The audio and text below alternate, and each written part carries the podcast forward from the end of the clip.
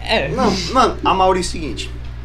Pra quem não te conhece, se apresenta aí, fala quem é você, o que é que você faz, por que você está aqui. Pra quem não me conhece, meu nome é Amaury Menezes. Aqui em João Pessoa eu sou conhecido como professor de física, alto, forte e musculoso. E eu sou, além de professor, eu sou humorista. E eu sou tão bom nessa arte de humorista. Matheus foi meu aluno, ele sabe. Eu sou tão bom Foi, que meus foi. alunos me chamam de Deus, pô. Caramba! Sério, eu conto uma piada em sala de aula, eles fazem, professor, meu Deus.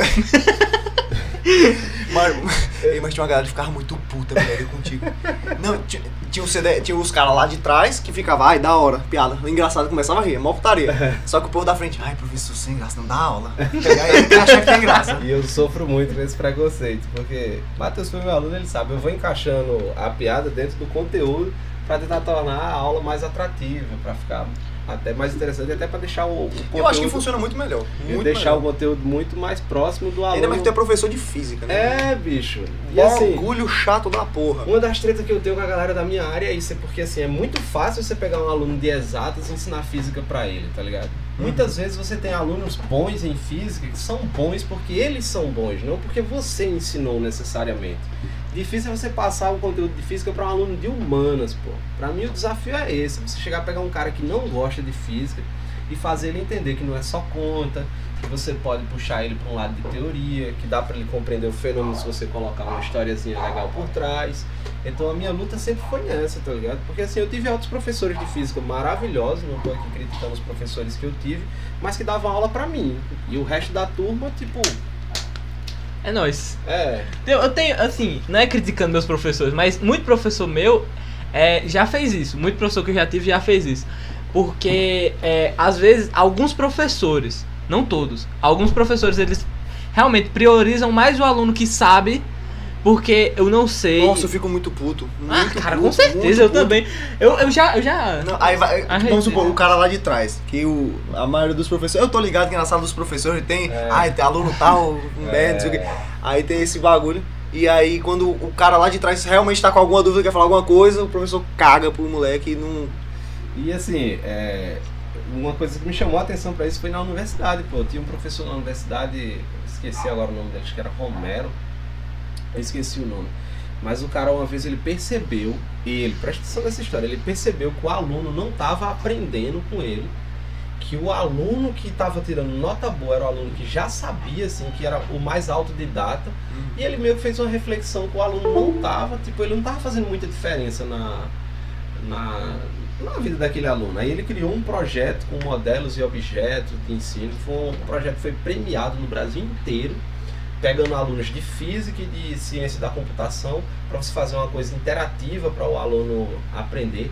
O projeto era incrível, tenho dois amigos meus, colegas de curso, que participavam né, da parte de física, que eles trabalhavam a parte de teoria, e o pessoal da parte de ciência da computação era para criar o flash e a coisa interativa, que hoje é tão comum a gente achar na internet, mas na época foi pioneiro. E assim, ele criou isso dentro dessa reflexão, mas ele não levou para as aulas dele, ele continuou cagando para os alunos, tá ligado? Só passava aquele que era autodidata. E assim, matemática é mais recorrente isso. O pessoal que é professor de matemática vai ficar meio chateado comigo, mas é mais recorrente que professores de matemática ele tem aquela visão de tipo, eu tenho um conhecimento que só eu tenho, tá ligado? Oh, Caralho. ah, sim. Mas tem, eu tive muitos professores de matemática que tipo assim, na minha prova você não vai tirar 10 não, porque esse conhecimento só quem tem sou eu.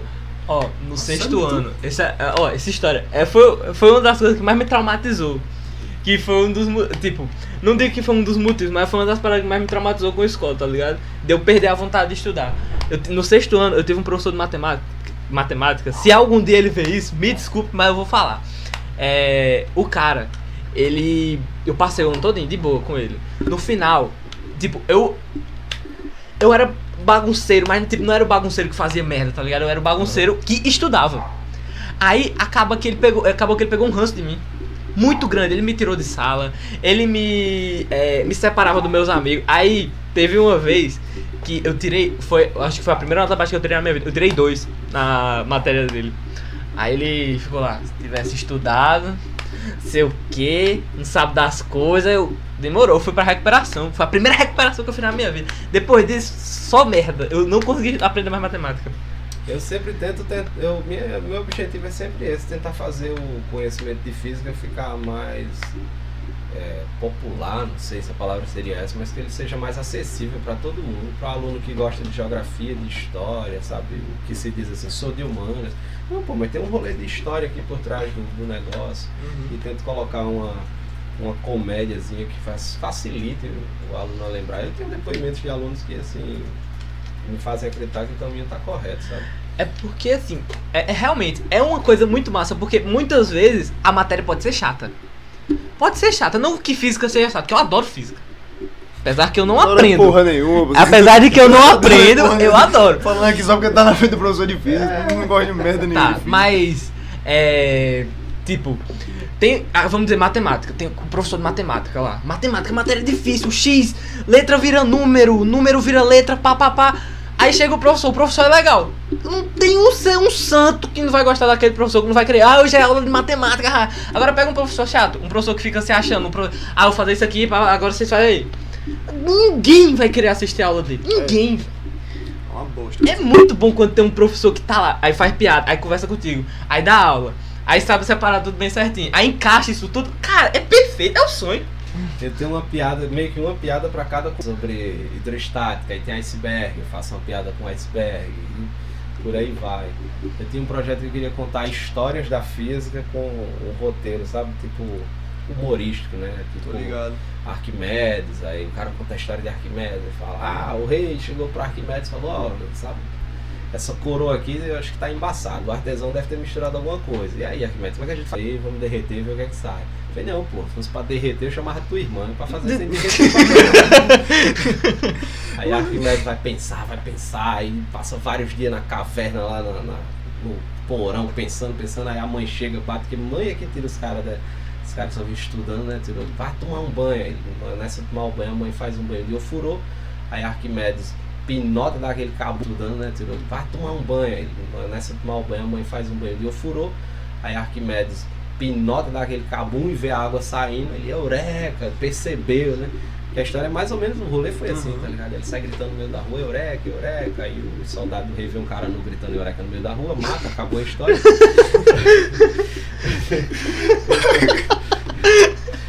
Fim eu queria fazer um, um rolê assim, sabe? Contar essas histórias com gíria, com uma caracterização.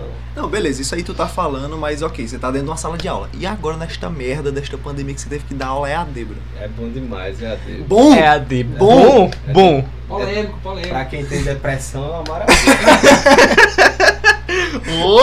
Eu agora eu falei para minhas turmas desse ano de 2020 e disse a eles, ó, quando vocês me encontrarem na rua, não é por nada não, mas vocês levam assim uma foto no celular, uma bolinha com a letra. Aí você coloca assim e fala, professor, sou eu. que aí eu reconheço, velho, porque eu, eu tô dando aula pro meu computador, porra, agora. Fica aqui o computador e só as bolinhas. Eu queria ser aluno nessa época, porque certeza eles ligam ao- a aula lá e vão dormir. E passar de casa em casa acordando os meninos. Realmente.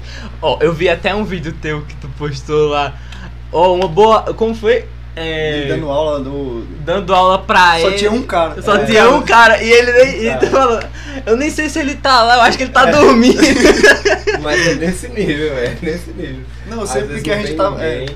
Às vezes dá bom, pô. Eu vou ser sincero que assim, eu tentei sempre do- da forma que eu busco, né? Levar conhecimento de uma forma mais divertida, chamar a atenção do aluno, tentar, sabe? Eu, eu, tenho eu abria todas as minhas aulas com música, eu colocava uma música e depois eu aparecia. botava uns efeitos muito escroto no PowerPoint. É, Botava uns efeitos. Não, ele botava uns efeitos de transição, aí do nada um papoco na televisão. Pá! Aí todo mundo levava um susto que ele tava deitado. Macho, é, eu me assustava demais com aquilo. Mas a missão do professor é essa, é tentar chamar a atenção do aluno. Pô. Então, a EAD dificultou muito porque a gente teve problemas de depressão de aluno, sabe? Aluno Não duvido. Eu, duvido. eu contraí, eu contraí não. Eu não sei se se contrai isso, mas eu adquiri, eu acho a palavra certa, é transtorno Uhum. de ansiedade. Eu tava no meio da aula, aí do nada eu começava a sentir uma falta de ar. Aí minha mão começava a tremer. Aí eu tenho, aí eu tenho um probleminha que quando eu não eu roo a unha. E quando eu não tenho unha, eu faço assim, ó, ó, se liga aqui. Meu dedo é todo lascado, que eu não consigo. Quando não tenho unha, eu começo a morder meu dedo. Tem que ter alguém perto pra O moleque já decepou o dedo, mano. É. Não, Eu juro, ele já decepou o dedo. Ele tava inventando de fazer uma, uma espada, sei lá, com, pau. cano PVC. Só que ao invés dele cortar assim pra lá, ele cortou pra dentro. Aí ele Meu vai e dedo foi decepa embora. o dedo dele. Foi esse dedo aqui. Moleque burro, meu parceiro. Como é que tu faz um negócio desse? Não, e não é Normal, normal, só perdeu algumas terminações nervosas, já não tem mais tarde. Metade da impressão digital foi embora, mas normal. É, tá Eu queria certo. tirar, minha mãe, minha mãe não deixou eu tirar o pedaço do dedo porque é. Impressão digital. Foi por causa da impressão digital que eu ia tirar. Foi, foi essa parte aqui, porque o médico foi muito massa mesmo. Foi É. essa parte aqui, ó, que tava aqui pra fora. Pegou na unha, ficou pendurado na unha quando eu fiz o negócio. Mas-. Eu já tentei fazer o mesmo, eu dei um facão no dedo, assim, uns quatro pontos. Ah, e que- Apanhei um capim. Nossa, que beleza! É. eu tive um período rural na minha vida. Já fui mecânico, por isso que eu tenho uma chave aqui. ó. Caralho, é da hora. Eu fui mecânico. ser Mano, esse anelzão aí, doideira, no teu dedo. Esse anel aqui veio da China, um amigo meu comprou, não coube no dedo dele e me vendeu. Eu Caralho. adoro, que é o Punish. É, é muito da hora. Tu fez esse bagulho desde que eu fui teu aluno. É, eu sempre esqueço ele na casa do meu pai quando eu vou lá tomar um café. Hoje mesmo eu já achei que tinha perdido ele umas três vezes. Nossa! Maurício, antes da gente continuar aqui rapidinho, Certo. o pessoal que tá aí assistindo, agora a gente tá com o Natanzão aqui, ele tá com a gente, ele tá acompanhando bem direitinho, metendo a mão na câmera. É? E ele vai estar lendo o chat, então se você quiser mandar um super chat que vai ficar um pouco mais fácil pra gente visualizar, pode mandar qualquer valor, beleza? Não tem nenhuma restrição, mas eu acho que tipo, de um real não pode escrever, né? Só, É só a dois. partir de dois você pode mandar uma mensagem. Se você quiser mandar uma mensagem normal sem ser super chat, pode mandar lê também. A gente lê, só que vai ser um pouco mais difícil. O chat aí tá de boa ou. Tá tranquilo, só porque a imagem tá travando aí, né? Eu falei pro pessoal que a gente teve problema na câmera, mas a conversa tá fluindo de boa. Pronto, show de bola. A gente tá no. Quando sair o VOD dessa live, a gente vai estar no, na descrição. é, o, já tá, né? O Instagram do Amaury e tudo mais. Bem direitinho. Aí a gente vai sair o VOD, acho que 24 horas já sai no Spotify, que agora a gente tá no Spotify. E vai dar pra ouvir bem direitinho, bem tranquilo. É isso. Eu. Pronto, é isso, mano. Show. Certo. Maurício, não, me diz uma, me diz uma parada. Tu começou é, sendo professor de física, mas tipo, já, já queria pensando em alguma coisa fora, tipo, indo pra comédia já? Não, não, eu não fazia ideia que dava pra ser comediante. O rolê de comediante ele veio depois dos 30, tá ligado? Caralho. É. E eu comecei a dar aula com 19, já tem um. Porra, novão? É. Caramba! Pô, vou fazer 18 agora. Vou fazer 18 eu não sou nada. Eu tenho 15 anos já que eu dou aula, caramba. Viu? Você que está aí, ó. Tente algo melhor pra sua vida. Nossa! É, eu comecei a dar aula com 20. E assim, eu, eu sempre fui muito fã de comédia. Teve aquele boom da comédia de stand-up ali em meados de 2009. eu Acho que foi o, o auge mesmo, né? Que teve o CQC. Em 2009 eu tinha 6 anos, eu não sei. É, Eu, eu assisti. a comédia de pedaços. stand-up no Brasil, acho que ela surgiu assim por volta de 2006. Mas em 2009 teve um boom grande por causa do programa CQC. E eu era muito fã de comédia de stand-up, eu ficava consumindo pra caramba, caramba. Mas eu sempre tinha aquela ideia que acho que muita gente que tá assistindo vai ter, que é aquela coisa de tipo. É, um, é tipo matemática, um conhecimento que só escolhidos têm, tá ligado? Ah, fulano nasceu com talento pra comédia. Então eu nunca pensei em fazer comédia, escrever comédia, porque eu achava que esse cara tinha que ter um talento da mancha. O cara escrever uma piada assim do nada, como é muito, sabe? Eu achava que era assim, tipo 10 mil de QI. Eu entendia Tá as leis ligado. de Newton, tá ligado? Assim, circuitos elétricos, mas eu imaginava que comédia Eu era assim, pô. Quando eu, quando eu falei contigo que eu tava pensando em fazer um, um show, me apresentar, eu pensava desse jeito. Eu pensava, mano, não dá.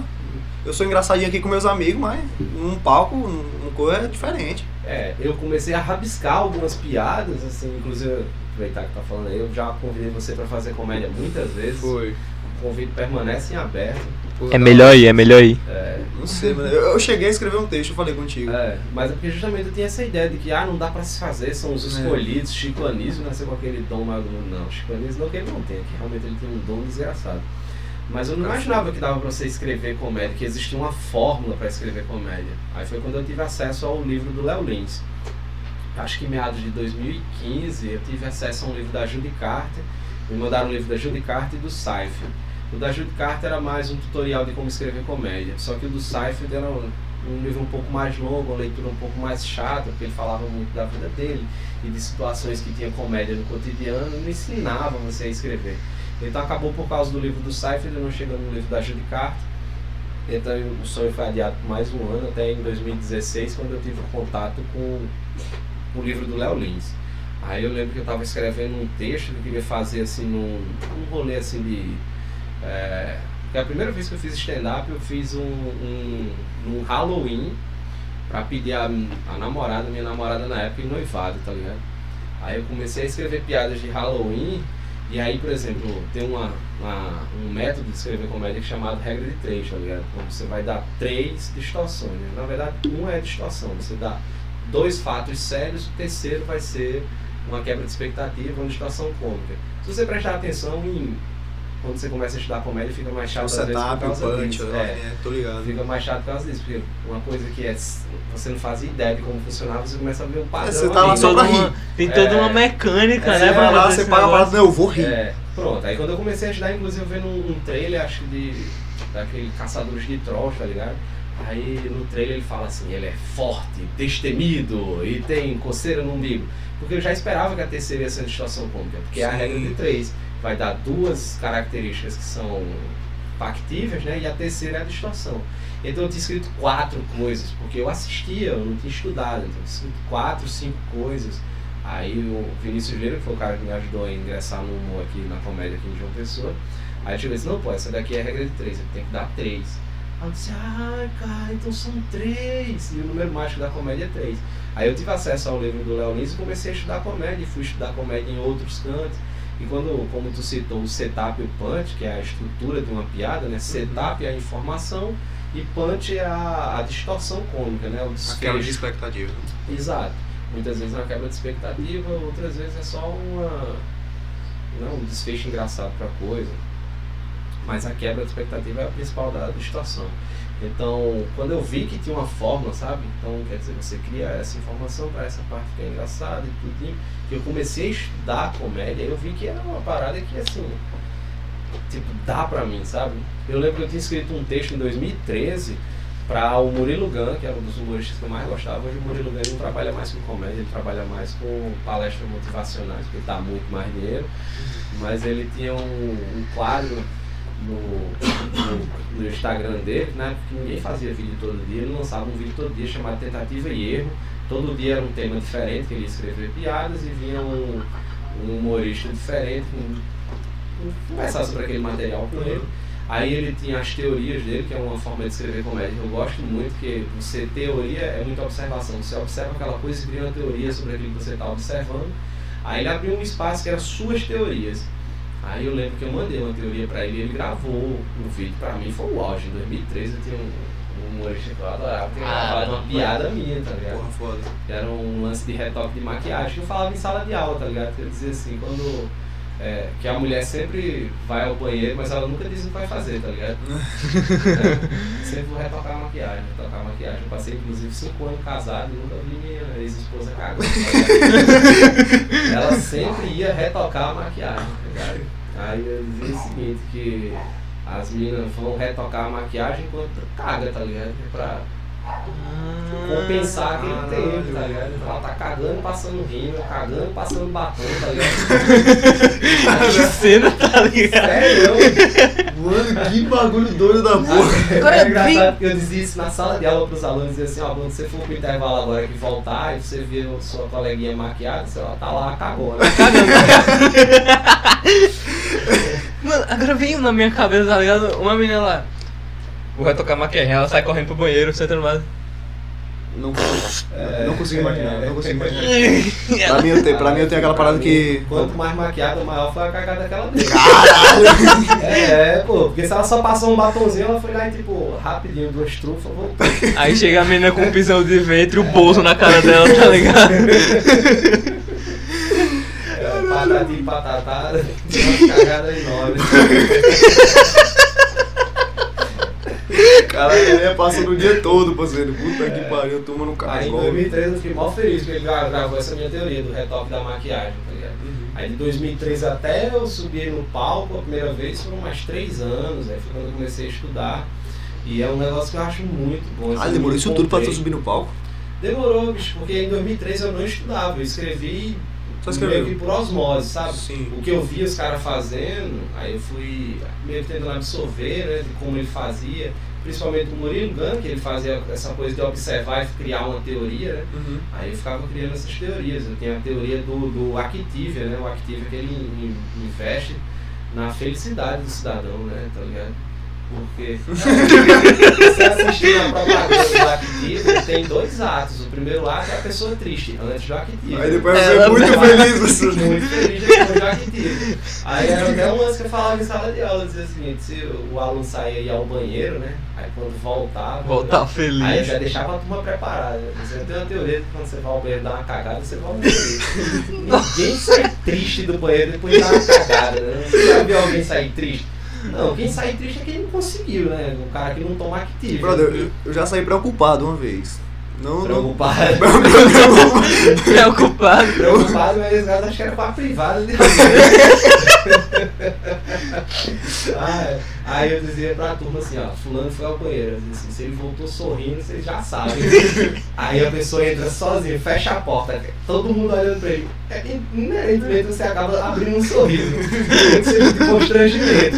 Aí quando a pessoa abre um sorriso, a turma inteira rindo na cara dele, caralho. Porque claramente ele cagou antes. Pediu pra ir ao banheiro e dar uma barrigada. Então eu ficava criando a teoria em cima disso, né? E como não tinha estudado, era muita coisa, como eu falei agora, de escatologia, né? Porque Uhum. assim a gente chama o humor de baixo ventre quando você fala de escatologia, né? Sabe? Quando é nojeira, quando é pum, quando é essa coisa, né?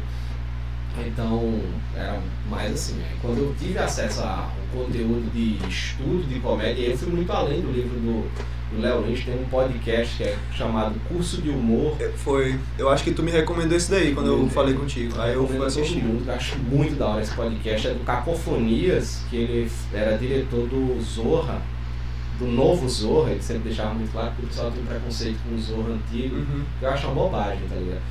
Mas assim, ele era o, o- um diretor, não era o, o grande diretor, que a gente sabe que é o Márcio Smelling, que fez aquelas coisas legais como é. Márcio Smelling. É, é, pois é.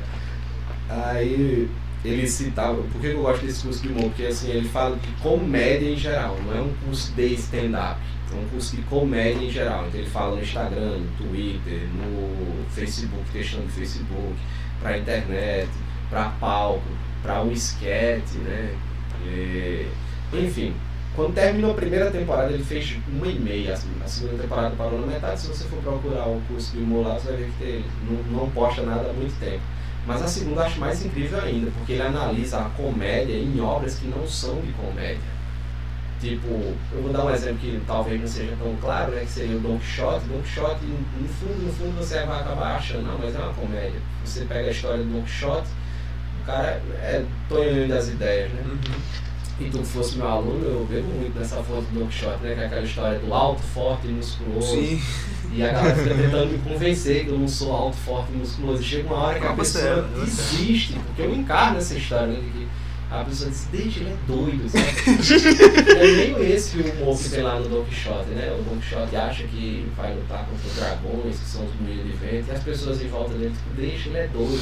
Ignora que vai É, embora. Ignora que vai embora. Mas assim, no curso de humor ele faz, por exemplo, ele analisa o humor em obras como Hamlet, sabe?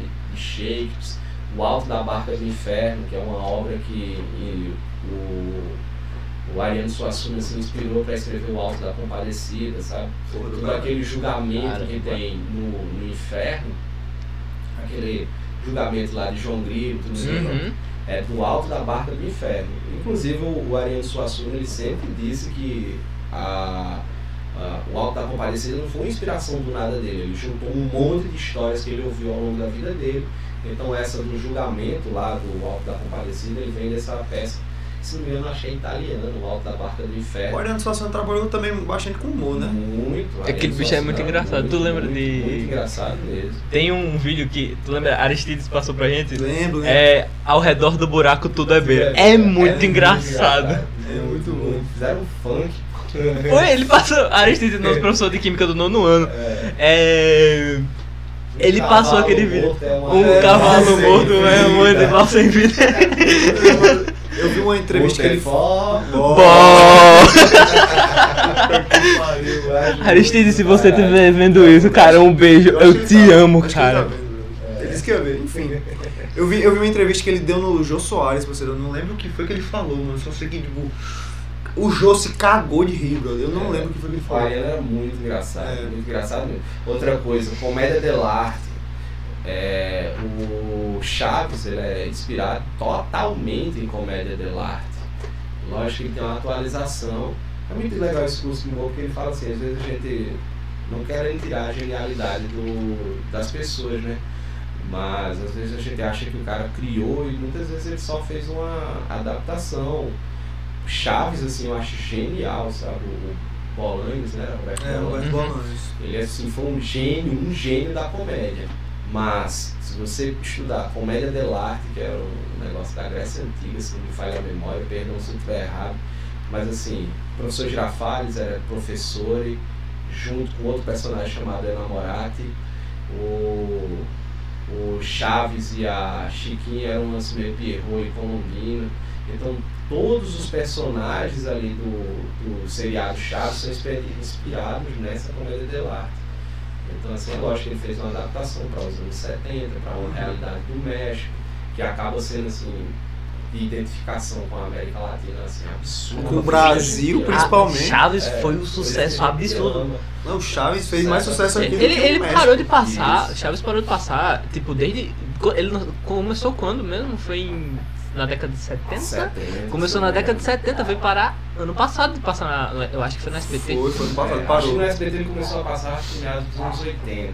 Mas assim, é um sucesso absurdo. Eu cresci assistindo Chaves e vocês que são outra geração também cresceram assistindo Chaves. Uhum. É algo assim incrível. É, eu, eu particularmente acho maravilhoso. Mas vale ser citado que ele foi inspirado num lance que já era bem mais antigo. E assim, é, é- é estudar alguma coisa. Eu não tô falando sobre comédia, porque eu estudei muito comédia, mas eu defendo muito a questão do conhecimento. Quando você pega uma área que você gosta, uma parada que você curte, você vai pesquisar sobre, estudar sobre, aprofundar aquilo ali, eu acho assim incrível. Inclusive a galera que está entrando para comédia, que eu tenho contato com eles, que eu tenho contato com, essa, com esse cara, com essa molecada, eu sempre tento dizer ó, quanto mais você estudar, melhor vai ficar seu material, melhor vai ficar seu texto. Porque assim, na, perdão, na comédia de stand-up, né, a gente pode ter um cara que ele é mais técnico, ou seja, ele usa mais a regra, e que é um cara que é mais storytelling, que o, o material dele é mais pautado na história que ele está contando do que necessariamente na técnica de humor que ele vai utilizar ali. Como exemplo, né, eu vou tentar dar dois exemplos aqui de humoristas que eu acredito que sejam bastante conhecidos, que é o Afonso Padilha e que é o Tiago Ventura. Caralho, Afonso Padilha escreve muito, É. Cara, muito, é muito. um gênio. Não, ele Tipo, faz por semana material 15 minutos novo. É- ele é muito bom. A gente. Ó, É uma produção com quantidade muito alta, uma qualidade impecável. Com certeza. Padilha. Com E o certeza. Thiago, ele é um humorista nato. Ele só. Ele É. chega lá e conta a história dele. Isso, então Que o. Thiago ele, fun- ele bebe muito na fonte do acting, que é você. Os termos são em inglês para quem estiver assistindo. Aí a gente não traduz muitos os termos, até para não ficar perder um bocado da essência, né? O próprio nome stand-up. É. Então o acting seria a atuação, né? o gestual. Então o Thiago Ventura investe muito no gestual. Ele quando pensa naquela história que ele vivenciou, que ele vai contar, ele sabe os pontos onde ele entende que são gatilhos, que seriam os pontos onde a, a história tem a situação que é literalmente engraçada, digamos assim. Então ele pensa aqui vão rir, aqui vão rir, aqui vão rir, e ele vai preenchendo aquilo ali com o que ele pode colocar.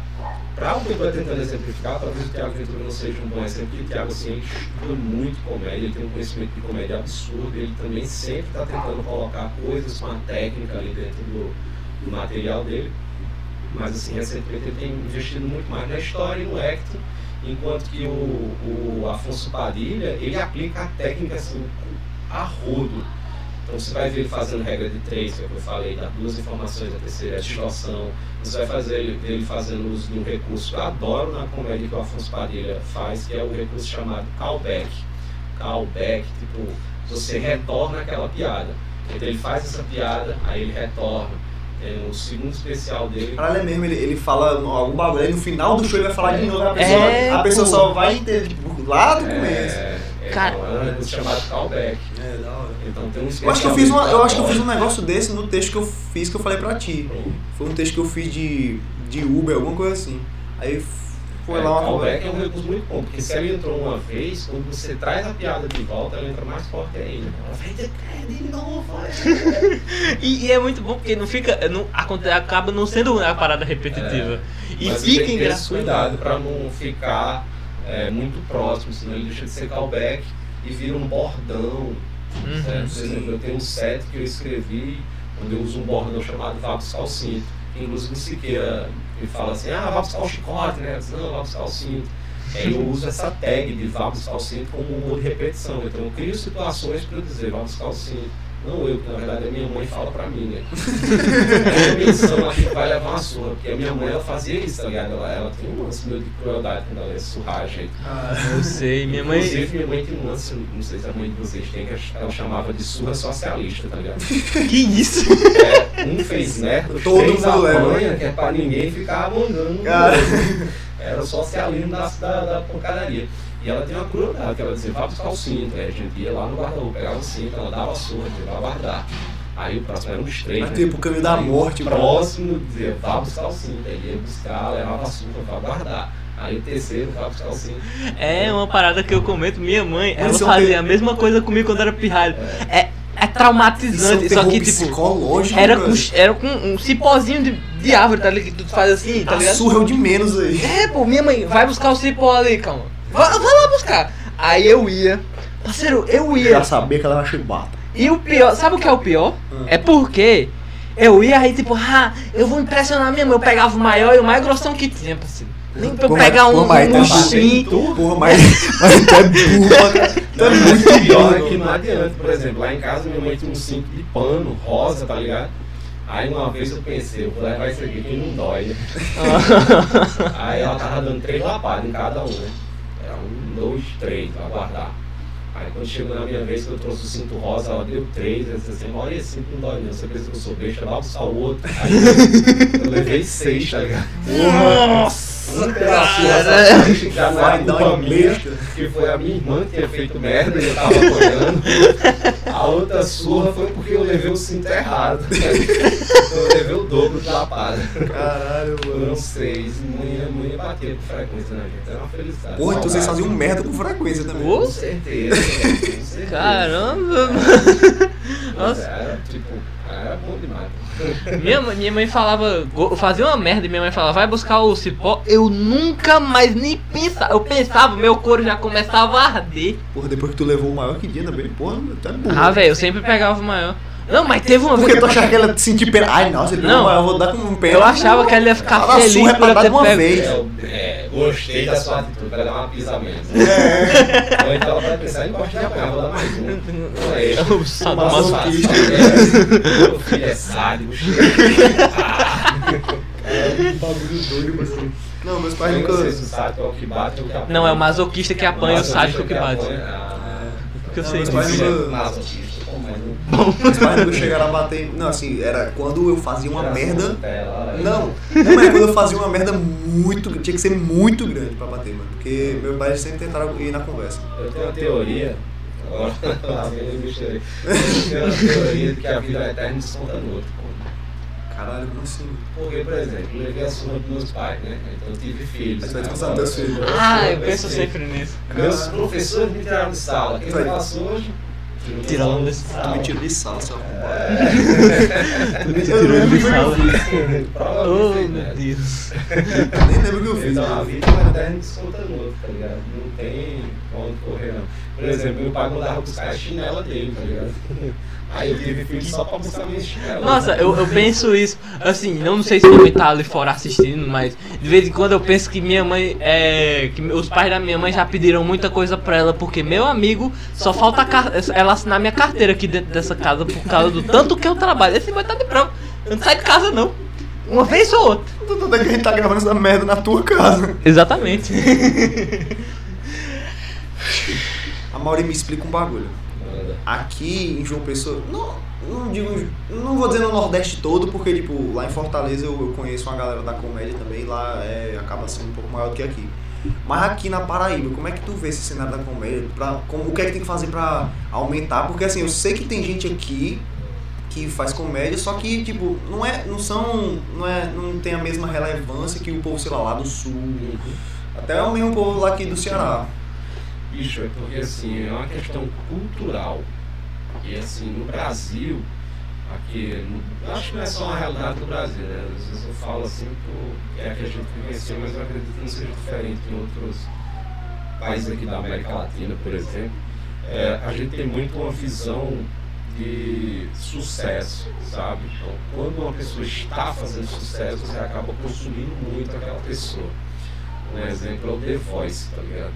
A gente tem artistas da música aqui na Paraíba que são incríveis, tá ligado? Por exemplo, o Seu Pereira. Acho que o Pereira assim, um talentoso pra caramba. O Seu Pereira não é o cara que apareceu no The Voice.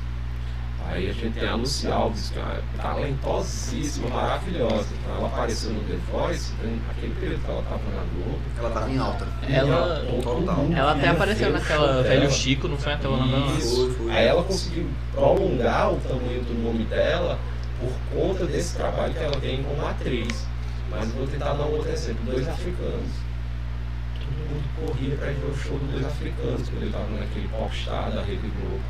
Hoje em dia, quem que vai ver o show dos africanos? Onde é que eles estão, É né? mesmo, né, mano? Tipo, o- os Gonzagas, eles ganharam Os Gonzagas, o cara. Superstar e. Isso. Só, só quem acompanha, tipo, quem realmente gosta do É. forrozinho mais que eles tocam, tá É, ligado? Então quando você tem um, um hype, uma mídia, então você acaba sendo conhecido e a galera consome. Existe comédia de stand-up na Paraíba, mas o paraibano não tem o hábito de consumir stand-up. Então, E se consome, consome do povo lá do. Isso. Mas, Então dificilmente você pensa assim, será que tem um show de stand-up aqui? Ou então você vai ao show de stand-up porque você gosta de stand-up, quer ver um show de comédia, que é algo, por exemplo, que existe muito lá no Ceará. Então a cena no Ceará é muito forte porque existe culturalmente no cearense de consumir humor, não necessariamente stand-up. Hoje está crescendo stand-up lá, porque, por exemplo, a Rocicleia, né, que é uma pessoa maravilhosa, uma figura muito importante para a comédia no nosso país, ela tem um bar chamado Autoral, né, ela está investindo bastante nessa coisa de stand-up. Moisés Loureiro, outro cara muito bom do stand-up, que é do lado de Fortaleza. Uhum. Então hoje eu tenho contato com a galera, nunca fui a Fortaleza fazer, embora tenha um convite, acho que esse ano a gente deve ir. Mas assim, tem uma cena muito boa. Aqui no Nordeste, onde a cena é mais forte, tirando Fortaleza por, por uma questão cultural do humor, né? O Mas cena- cearense é um povo É. muito abestado. É, mas Eles, eles fazem piada com tudo, tudo, É, tudo. mas tem- também nessa cabeça. Mas assim, lá no Ceará é muito forte o humor do personagem. Sim. que é um humor característico do nosso país. É. Assim, é, é, é sempre importante deixar isso bem claro. Mas assim, uma cena de stand-up, a cena de stand-up no Nordeste mais forte é a de Recife, que ela estaria ali no segundo lugar do país, brigando, sabe, com Curitiba. É, em Recife é muito forte a cena, mas os grandes nomes de Recife eles acabam migrando para o É. Sudeste. É o caso, a gente tem Rodrigo Marques, a gente tem Kedney Silva, a gente tem Nil Caralho, Agra. Kennedy é de, de Recife. Ele é de Recife. Kedney, ele é de Brasília, mas ele cresceu em. Acho que se não me engano, ele e o Milagre têm história parecida. Não, o Eles- Neo, é, o Neo Agra é de Brasília e foi pro Brasília. Ele- Kedney acho que é de Curitiba, é porque ele é negão, ninguém. mas é, ele deve ter estudado falando isso. Ele é de Curitiba, mas cresceu em Recife. Então, tanto Kedney quanto Nil, eles são considerados pela gente como sendo de Recife, porque eles cresceram, eles tiveram um período muito grande Uhum. em Recife, né? Como uma pessoa que nasceu e cresceu aqui na Paraíba, a gente acaba adotando. E aí o Flávio Andrade também está fazendo um embaixo. Júnior Chicó. Júnior Chicó, mas o Chicó já seria o contrário. Ele é de Recife, né? Mas ele cresceu no Rio de Janeiro. Ele Ah, surgiu foi? na comédia no Rio de Janeiro. Mas aí, como a gente nordestino se abraça, então a gente. É, ele Ele esqueceu de contar que é nordestino, Tá- tá mas a gente aceita. Não, não é que ele esqueceu não, pra não parecer que eu estou dizendo assim, ah, ele renega Recife, ele não renega Recife de forma alguma. Eu só estou dizendo que da mesma forma que eu pontuei do, do Rio Agra e do, do Kennedy. Kedney, eu preciso pontuar que ele passou um período grande em, em- no Rio de Janeiro, inclusive estourou como humorista fazendo humor no Rio. Já estava no Rio, morava lá, trabalhava lá e estourou lá. Mas só para deixar lá dentro, ele de Recife. Mas assim, a cena de Recife é muito forte e eu sinto que falta pra gente esse grande nome que tem em Recife, por exemplo. Em João Pessoa a gente não tem um grande nome de stand-up. João Pessoa não, na Paraíba a gente não tem um grande nome de stand-up lá. Eu acho que se a gente for pensar assim, um stand-up, o nome mais forte que a gente tem aqui, ou os nomes mais fortes, seria o do Renan da Resenha, Canadá é Renan da Resenha e Suami Marques, tá ligado? Sumi é, é, é bem É, é bem relevante na, quando a gente pega vai falar de stand-up. Porque assim, quando eu fui ver o stand-up aqui, peguei e curti, né? Porque assim, eu já acompanhava o stand-up, mas só que quando eu fui ver, ver aqui na Paraíba, mais especificamente uma pessoa, eu vi que tinha tu, o mais forte era tu e o Sumi. Vocês dois eram que. Sou um cara que contribui muito, muito pra cena mesmo. Assim, eu tenho a esperança de que seja o cara daqui que vai fazer esse caminho, ficar por lá, morar lá e tal, e ter essa visibilidade de lá e aí chamar mais a atenção do pessoal daqui de, da Paraíba. É engraçado porque o caminho, no fim das contas, é esse. O humorista ir pra lá, pra ficar fazendo sucesso lá, pra um paraibano ver ele fazendo sucesso lá e querer consumir o conteúdo aqui. É meio que o aconteceu, como eu citei no início da conversa, do Dois Africanos, da Lucy Alves, do Kevin Jana, que assim, enquanto os caras estavam estourados no programa lá The Voice, mundo queria consumir, queria consumir a música daqui, música regional, o show dele, voltavam tudo. Hoje eu já imagino que seja bem diferente a realidade. Mas É. a gente vem lutando com a, com a, a cena de comédia aqui na Paraíba, tem vários humoristas, a gente tem feito shows uma frequência muito alta. Inclusive, dia 23 agora tem o Gui Preto, que tá vindo fazer show. Sim, eu vi, eu vi isso daí. Nossa. Eu fiquei, caralho, o Gui Preto vai vir pra cá. Eu fiquei. Eu mó preto é muito engraçado. Eu lembro que eu vi aqui ainda há pouco no Instagram, parece que a última vez eu fui vendida hoje. Foi, eu vi que tava esgotado já. É, Sério, sério, sério. Eu sou. é, Antes, parceiro. Que triste agora. Eu vi quando eu vi que ele ia. da Comedy Paraíba lá, sempre tá tendo todos os shows são postados lá. Ou da minha produtora, que é produtora Comedy Lab. A gente tá sempre tentando postar. Eu tô sempre postando no meu Instagram os shows que estão tendo por aqui. É, e assim, existe um circuito que é João Pessoa, Recife, Natal. Então geralmente para baratear e o cara fazer meio que uma turnê, né? Então o cara vem lá de, de baixo e faz Recife, João Pessoa e Natal. Pega logo Pernambuco, Rio Grande do Norte e Paraíba. É, o show do Gui Preto em Recife foi cancelado porque houve essa É, tá tendo aumento lá, um aumento muito isso, grande. Houve um aumento grande de casos e houve uma canetada que fechou tudo quanto é evento. Então provavelmente o show lá vai ser cancelado. Não sei se acredito que já cancelaram, essa informação eu não tenho. Mas o Gui Preto vai fazer Recife, João Pessoa e Natal. Aí, por exemplo, ano passado teve a Giovana Fagundes, quem produziu ela fui eu aqui, o João Pessoa, eu junto com o José Dionísio e Fabrício Lins. Aí ela fez. No caso da Giovana, ela fez um turnê maior. Ela fez Salvador, que hoje tem um Comedy Club em Salvador, não sei se vocês estão ligados. Caramba. Ela veio de férias passar um mês aqui no Nordeste, você vai fazer uma semana um show em cada um. Aí, Então ela fez Salvador três dias, que lá agora hoje tem um Comedy Club.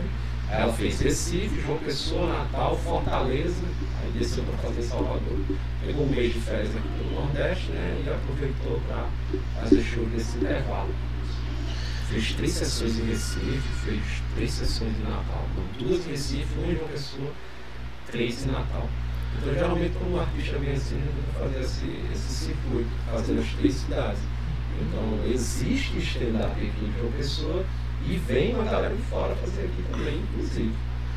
É, sobre o, o nosso grande amigo, o, o Whindersson, É, que ele é do Nordeste, isso. ele passou muito tempo no Nordeste, ele sempre, ele, ele é nordestino, ele fala que ele é nordestino E o foi tempo embora. todo. Ele foi embora, mas é, ele é tudo. Eu não, eu não sei se ele é Ah, o comediante Whindersson é ainda. outra coisa, mano. O Whindersson. Não, tem como você definir o Whindersson como apenas comediante de stand-up, ou sei lá o que. Você, é, é outro, é outro Ele é nível. tudo, né, cara? Ele O faz Whindersson é um tudo. cara maravilhoso, é muito talentoso, muito talentoso mesmo. Mas levou chibata, viu? Ele levou, É. levou Ali levou, aquilo ali apanhou Levou pra chegar onde ele tá, viu? Sim, com certeza. Eu, eu acho muito, muito bom, muito bom. Tem trabalho dele que eu acho incrível. Por exemplo, ele tem aquela paródia do Rap que Sim. é incrível.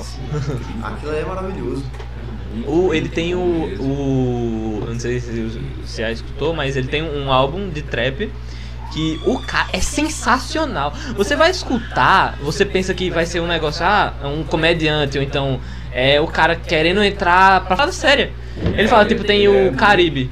Ele é meio que o, o que a gente falava muito assim, o artista completo, tá ligado? É, Chico Anísio era muito artista completo, o Jô Soares, tá ligado? Eu lembro que uma vez teve uma discussão sobre isso, que o artista completo seria o cara que é, atua, é músico, e é humorista. Ah, ele canta bem também. Canta É. muito. Então eu citando assim, ah, mas o Jô Soares não canta, mas o Jô Soares toca, É verdade. entendeu? É. Então, o Você levou no banheiro rapidão. Ele tem muito isso de ser o, o artista completo, tá ligado? Ele faz, ele trabalha com comédia, ele trabalha com música, ele atua se quiser. Assim, ele pensa nesse, nesse aspecto todo. Eu acho muito, muito, muito bom, muito da hora. Eu gosto muito do Whindersson Nunes. O cara é sensacional. O cara é, é um. É, é um. Como profissional, ele é sensacional. Como pessoa, ele é sensacional. Aquele, a doação que ele fez pra Manaus, ele levou um, um avião, velho, pra Manaus. Com 50, eu acho que foi 50 cilindros de oxigênio pra lá, com a falta de oxigênio. O cara, ele mobilizou muitos artistas a fazer isso. Uma coisa que é, a gente não vê que o nosso governo, né? Ele até citou no Twitter dele que, tipo, se a gente. É melhor a gente fazer, né? Porque senão. Quem é que vai. É, pois é. E assim, ele tem uma importância muito grande, porque assim, ele começou fazendo os vlogs dele na internet, né? Que ele sempre levantou essa coisa que não botava edição, né? Não, ele não editava. E tal, era só ele e a câmera no quarto dele. E virou um dos três canais numa época que ele tava lá no top 3 dos maiores canais do YouTube do mundo todo. E aí o cara, ele é muito importante porque para levar o nome do stand-up para pessoas que não conhecem, tá ligado? Muita gente fala comigo sobre stand-up porque começou vendo o Whindersson, sabe? Então ele e o Thiago Ventura têm esse papel assim importantíssimo, assim, eu, eu respeito demais a carreira dos dois, principalmente por causa disso. Thiago Ventura levou um público, sabe? Pessoal mas- classe D. É, o Thiago Ventura, a galera fala que ele é o revolucionário, o artista revolucionário do Brasil que levou os. Levou Comediante. uma galera que ninguém, que não conhecia, ou que não ia pra show, pra ir pros shows. Eu, eu lembro que eu fiz um show é, no final do ano passado, eu fiz um show no Valentina. É, eu, eu queria dar essa, essa, essa chance pra galera do meu bairro, né? Agora a galera tem que, tem que viajar pra ir me ver, né? Caralho, eu vi esse, eu vi esse teu, teu vídeo. É. Fiquei triste, vou viajar hoje.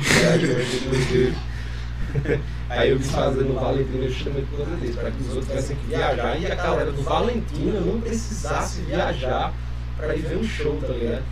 E assim, na minha cabeça eu acho que é, funciona pra caramba, sabe? Porque a gente que mora assim em bairros como Mangabeira, Valentina, sabe, Geyser, são bairros pô, onde o custo de vida é bem mais barato, tá ligado? Tudo é mais barato. É verdade. Já morei no José América, é, o custo de vida é bem, bem, bem, bem mais Aí eu chego e chamo um cara que mora no Valentina pra ir ver o meu show no Bessa, o cara vai ficar atravessar a cidade pra ir ver o show. Quando chega lá, ainda vai pagar mais caro, porque tudo é mais caro no Bessa, tá ligado? Por que não um show no Valentina, tá ligado? Essa galera, eu, eu brigo muito assim comigo pra gente tentar levar É- pra um, é importante. esses ambientes também, sabe, stand-up. A gente tra- faz muito show lá da praia, tá ligado? Muitas vezes é difícil acesso, muita gente não vai é longe, não sei o quê. Então eu tô pensando assim, meio que salva de vidas, proporções, né? meio que do Thiago Ventura, tentar trazer um público novo, uma galera nova. sabe? Que não tem condição de, de ir É pra esses sempre- lugares mais caros. né? É, talvez. É também. sempre bem importante incluir essa galera, porque muita gente esquece, ah, não vai que o show é muito caro, eu não vou porque o show é muito caro, depois eu assisto na internet. É, bo é bom incluir, porque além de público, é, o cara vai estar lá, o cara vai estar se divertindo, o que é que custa fazer a vida de uma pessoa mais Eu feliz? fiquei puto que a, eu fui assistir um show da Mauri. Aí, ei, onde é que é? Não, nos bancários. Eu falei, brother, nos bancários não dá, velho. Só que aí ele falou que se eu conseguisse dois, dois brother pra ir, ele conseguia a minha entrada. Eu fui e não paguei porra nenhuma. Ele me chamou, eu não fui por algum que tenha motivo. gostado do show. Gostei. Geralmente quem recebe o ingresso de graça é quem menos ri, tá ligado? Cara, não, mas eu ri, eu, eu gostei. Isso, isso Não, tem mas- cheiro de indireta Não, pesada. mas eu ri Não, bastante. é. Eu tava prestando atenção, eu tava na. né? Porque, por exemplo, o cara que paga. tá Ele, ele- eu tô pagando, eu vou rir Eu cada vou rir, minuto. É, sabe? Eu vou rir cada real dos 20 reais de ingresso. É, Cada real dos 10 pontos de ingresso. O cara que entrou de cortesia, já, ele já vai assistir esse TV, maioria é tão ruim que nem. tá ligado? Se pá, vai me pagar pra eu ver o show desse. Deve ser muito ruim. Nossa! É, chama os seus parentes, fala assim, ah, eu dou uma mesa aqui pra vocês assistirem. Aí lindo, senta lá e fica lá sentado. É, pra sua cara. Não, mas no meu caso, no meu caso eu queria ir mesmo. No meu caso eu queria ir mesmo, só que eu tava sem falou, não, se tu conseguir duas pessoas pra ir, pra vocês fecharem uma mesa, eu consigo o ingresso pra tu de graça. Eu falei, opa. Aí eu Quando é o teu próximo show? É, dia 26 Divulga aí no Rei da Serra. Rei da Serra. Dia 26 no Rei da Serra. É, o show vai ser às 20 horas, 20 e 30. A Mauri Menezes, Guga Guerra, Linick Alves e Fabrício Lins. O Lineker, meu Deus, aquele cara é sensacional, velho. Eu Lineker sou muito fã dele, Bora maluco. conversar com o Link. Bora, bora, bora, bora. Consegue o link pra gente? Eu vou falar com ele. Porra, da hora. Nossa, seria incrível, Lins, se hein? você está assistindo. Assiste aí, Lineker, na moral. Assiste aí, velho. Da hora. Aí, se vocês quiserem ir, eu Porra, da hora. Uh, é, 26. A gente quer. É, a gente tem que rir, viu? Não, a gente ri, a gente, a gente vai, a gente vai rir.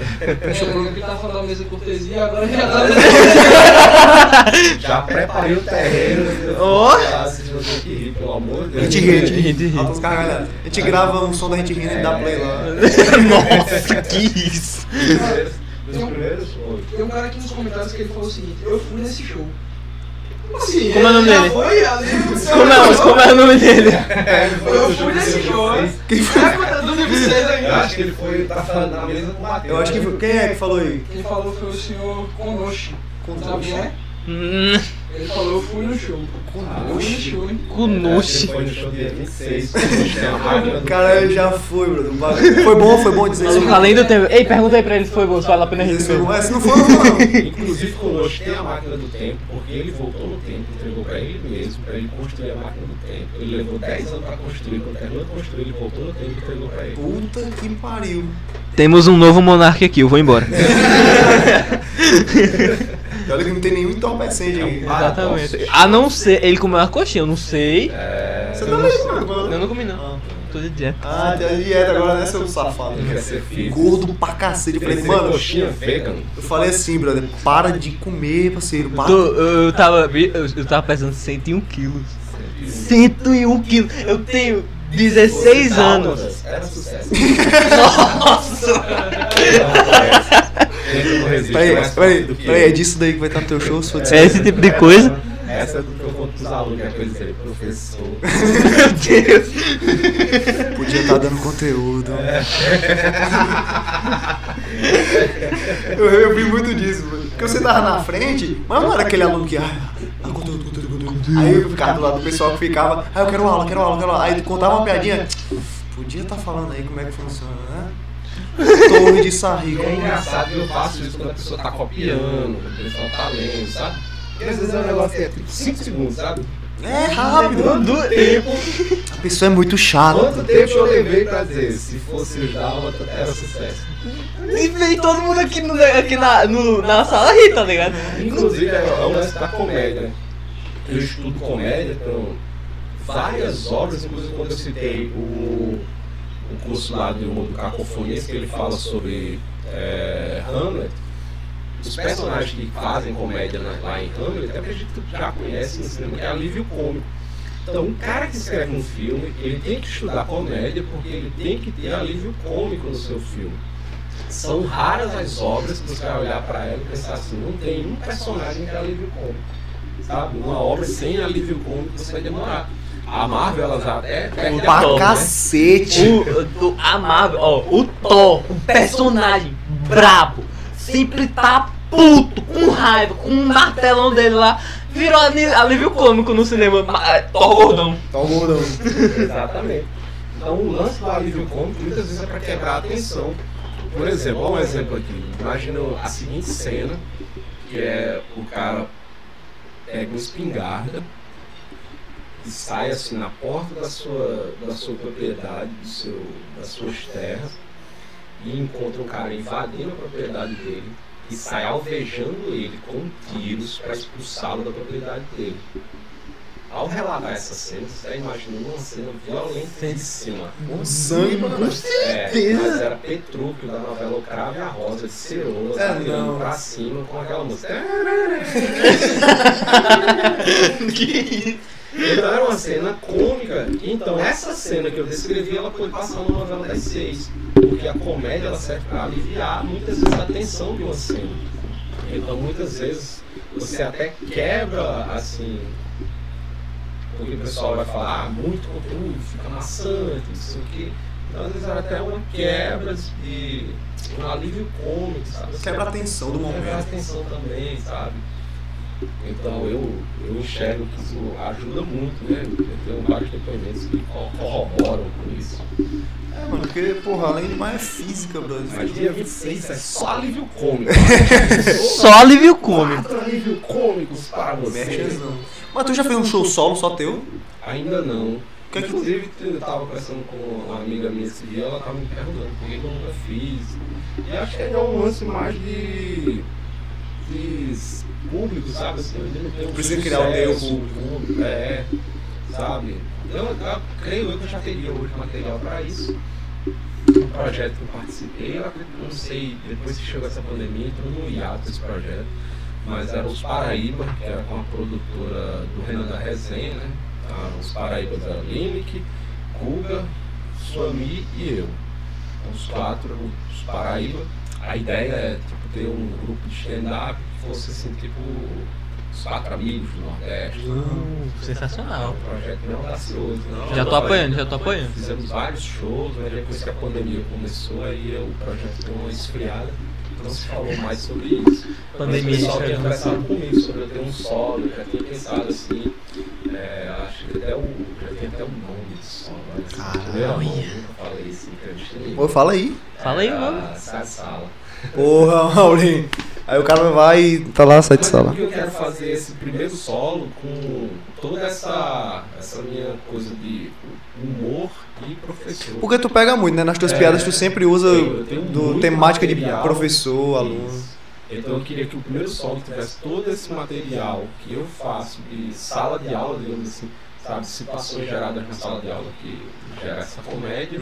Porque eu escrevo muito política, muita coisa nerd, eu tenho várias coisas, mas não dá pra não escrever o que você viu no seu cotidia- cotidiano. Então não dá pra não escrever sobre sala de aula. Eu lembro que ano passado, no dia dos professores, foi, foi legal demais. Tem esse vídeo gravado, guardado em casa. Eu fiz um set com o presente que eu ganhei no dia dos professores. Porque eu dou aula numa escola em Cabedelo e a diretora pediu o meu endereço. Aí eu dei o endereço da casa do meu pai, tá ligado? No Valentina. Sério, a mulher foi entregar em mãos o presente. Cara. Tá ligado? Caramba. Da escola em Cabedelo. Valente. Ela É tipo. Valentina. Porra. É, É outra dimensão, tá caralho, né? Viajou. Tá ligado? Aí chegou na casa do meu pai, não era a casa da minha casa, né? Porque eu citava o endereço pra ele pra lá e ela, não, mas me deu o seu, queria me entregar em mãos. Aqui no mesmo bairro, sério, mas. Valentina é longe do Valentina mesmo. mas tá errado de todo jeito. Eu mandei a localização da minha casa, ela perguntou assim: tem imposto? Daqui pra aí. Acabou a gasolina da mulher, mas... Que. Então não dá pra não fazer comédia com situações que envolvem escola, sala de aula. E esse nome saia de sala já é pra dar essa ideia, porque a minha ideia não é fazer um solo só pra ter um solo, sabe? Eu queria fazer um solo quando eu já estivesse migrando, da, saindo de professor pra viver de comédia. Então daí o nome sai de sala, tá ligado? Cara, eu, da hora. É, Aí foi da Achei hora. Aí- incrível. Aí foi da hora. É, e porque eu tenho piadas, tu já viu meu show, Já, já. eu estou fazendo a piada com uma situação de sai de sala, sai da sala, tá ligado? Então, a ideia é que o primeiro especial, o primeiro solo fosse sai de sala, porque os outros já iria falar de outros temas, Pô, muito foda, necessariamente escola, tá ligado? E eu queria uma frase que fosse assim, da sala, tá ligado? Aí a primeira frase que eu tinha pensado era ia ser horrível pra um especial, que era tipo, é pra copiar. É pra copiar. Tem que ser um autoral pra o especial do cara chamar é pra copiar. É, o cara tá lá contando a piada e o cara tá... Eita, isso aí foi engraçado, vou rir. Eita, esse piada dele copiou de quem? É uma ambiguidade. É uma ambiguidade. O cara podia pegar... É, aí eu vi, não, acho que essa sala tem. Bem melhor, bem melhor. Com Bem certeza. melhor. O Noite falou aqui, ó, a Mauri já me colocou canto fora de sala. Eu acho que isso Quem é Vinícius. tu, Esse você? Thiago.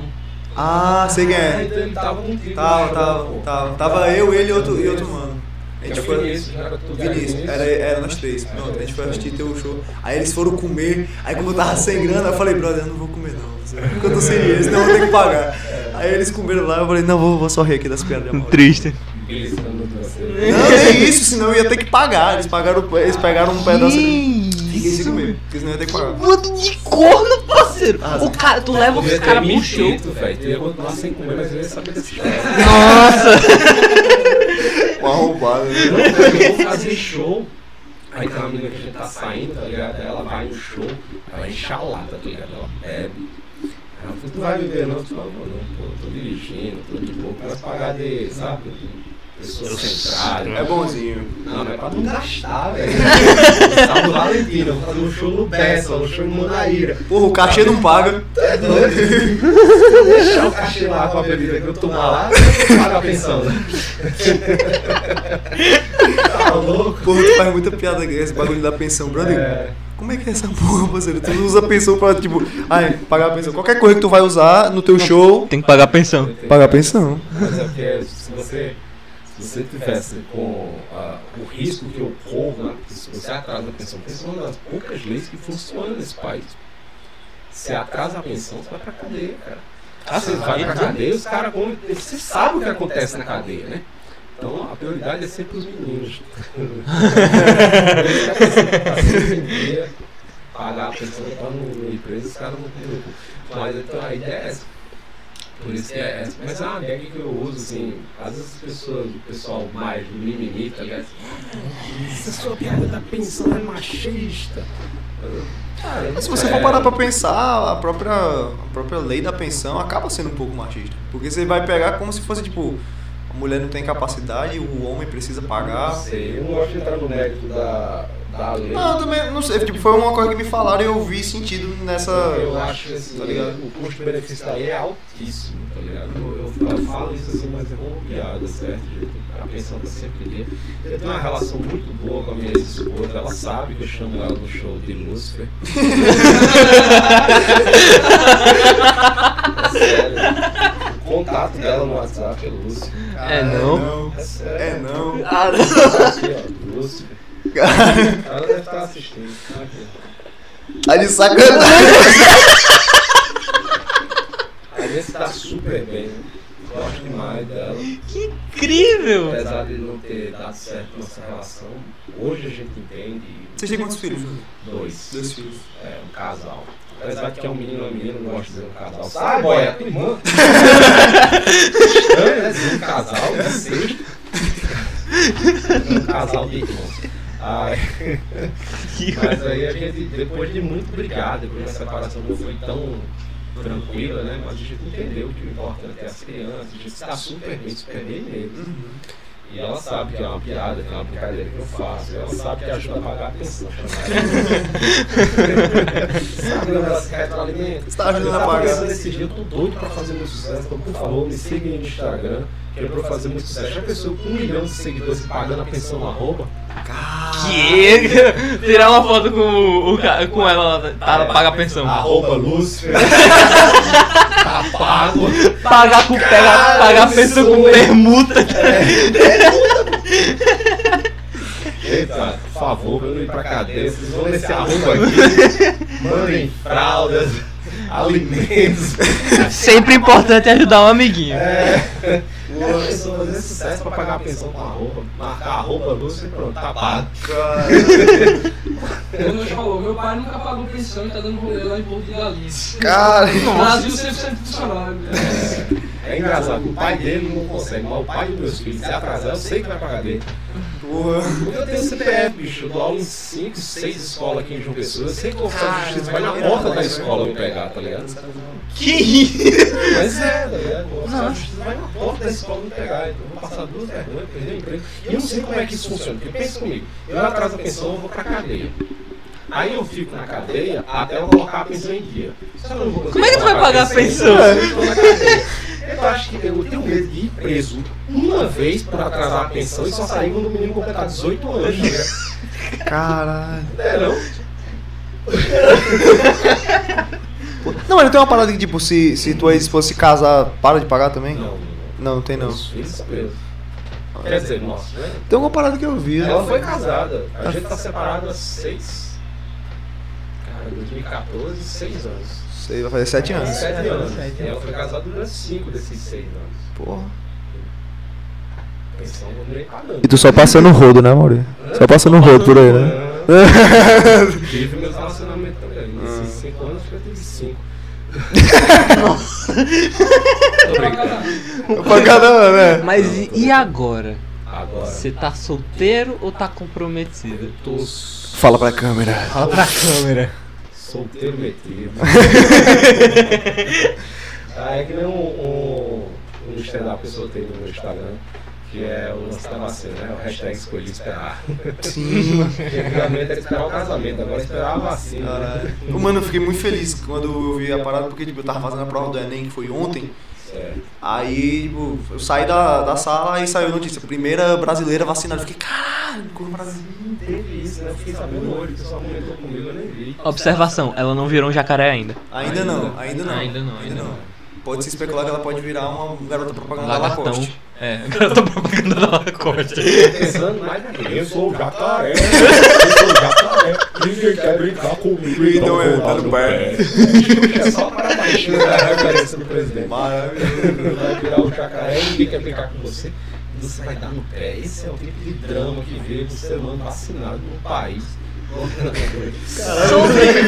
Pô, dramatizou tudo agora. Porra. Sobre esse assunto de política, eu, antes de antes desse negócio, Matheus já tinha me falado, mas eu nunca tinha procurado. Eu fui assistir seus vídeos. O pastelão. De onde foi que surgiu essa ideia? Eu amo esse texto. É incrível, é perfeito. Era pra, era pra ele ter estourado mais, tá ligado? Eu soltei na época da. Muito bom, mano. Cara, mas pra você ver como são as coisas. Segurei pensando na época da eleição pra soltar pra ver se ele viralizava na eleição. Durante a eleição, limitaram o número de compartilhamento em redes sociais e WhatsApp por causa das, das fake news. das fake news. Ah, que A bosta, estratégia que o cara planejou foi boicotada pela situação do sistema. Que merda. Nossa, mano. Mas eu amo esse material. E muito bom. Inclusive, inclusive, Ele é sensacional. quando eu pensei essa premissa, que a gente chama de premissa quando você tem uma ideia para escrever uma piada, e aí por isso quando eu falo assim que eu sou o cara mais da técnica, é porque, por exemplo, existem duas formas. Papocou o ouvido aí. Nossa aí, microfone. Foi mal aí, Porque ele é galera. muito alto e o pé da É, é, baixo. bem pequenininho. O problema dele é esse. É, a gente vai Aí arrumar dá o melhor para as visitas. É, tem que ser assim. pra mim, isso aí tava na altura de boa, né? Vai dar certo, vai dar certo. Então, tem uma forma de escrever comédia que chama tentativa e erro. Que inclusive a nossa lente de teste aqui em João Pessoa de teste de piada chama tentativa e riso. É uma. Foi eu que deu o nome à noite, é uma brincadeira com esse tentativa e erro. O método tentativa e erro é tipo assim, você pensa assim, ah, pum é engraçado. Aí você vai, faz, sobe no palco e fala, soltei um pum. Ah, é a plateia riu. Você, pronto, funcionou. Funcionou. É. Aí você fala, sei lá, é, cocô é engraçado, fiz um cocô, um pum, fiz cocô, sabe? Então você fica pensando assim, em coisas que são engraçadas, você sobe lá e fala. Por exemplo, o bêbado caiu de moto, você vai lá fala, o bêbado caiu de moto. A plateia não entendeu o contexto, não riu, aí vocês não falam mais o bêbado caiu de moto. Sim. Então, tentativa e erro, você vai pensando nessas coisas são engraçadas, você vai subindo no palco, vai tentando e vai vendo o que, que dá certo, o que, que dá errado, e no final você vai acabar tendo um- uma rotina de comédia para aquilo ali. Quem é da técnica não é que não, que não tenha tentativa e erro no processo, mas por você ter escrito uma regra de três, você sabe que vai fazer um callback, é como o Afonso Padilha, sabe? A chance do Afonso Padilha errar Muito baixo. é muito baixa. Inclusive os outros humoristas quando comentam falam assim, que assim, o Afonso Padilha tem uma acertar de primeira, sabe, para o vídeo, digamos assim, tem um lance de acertar de primeira muito grande, porque ele escreve com a técnica.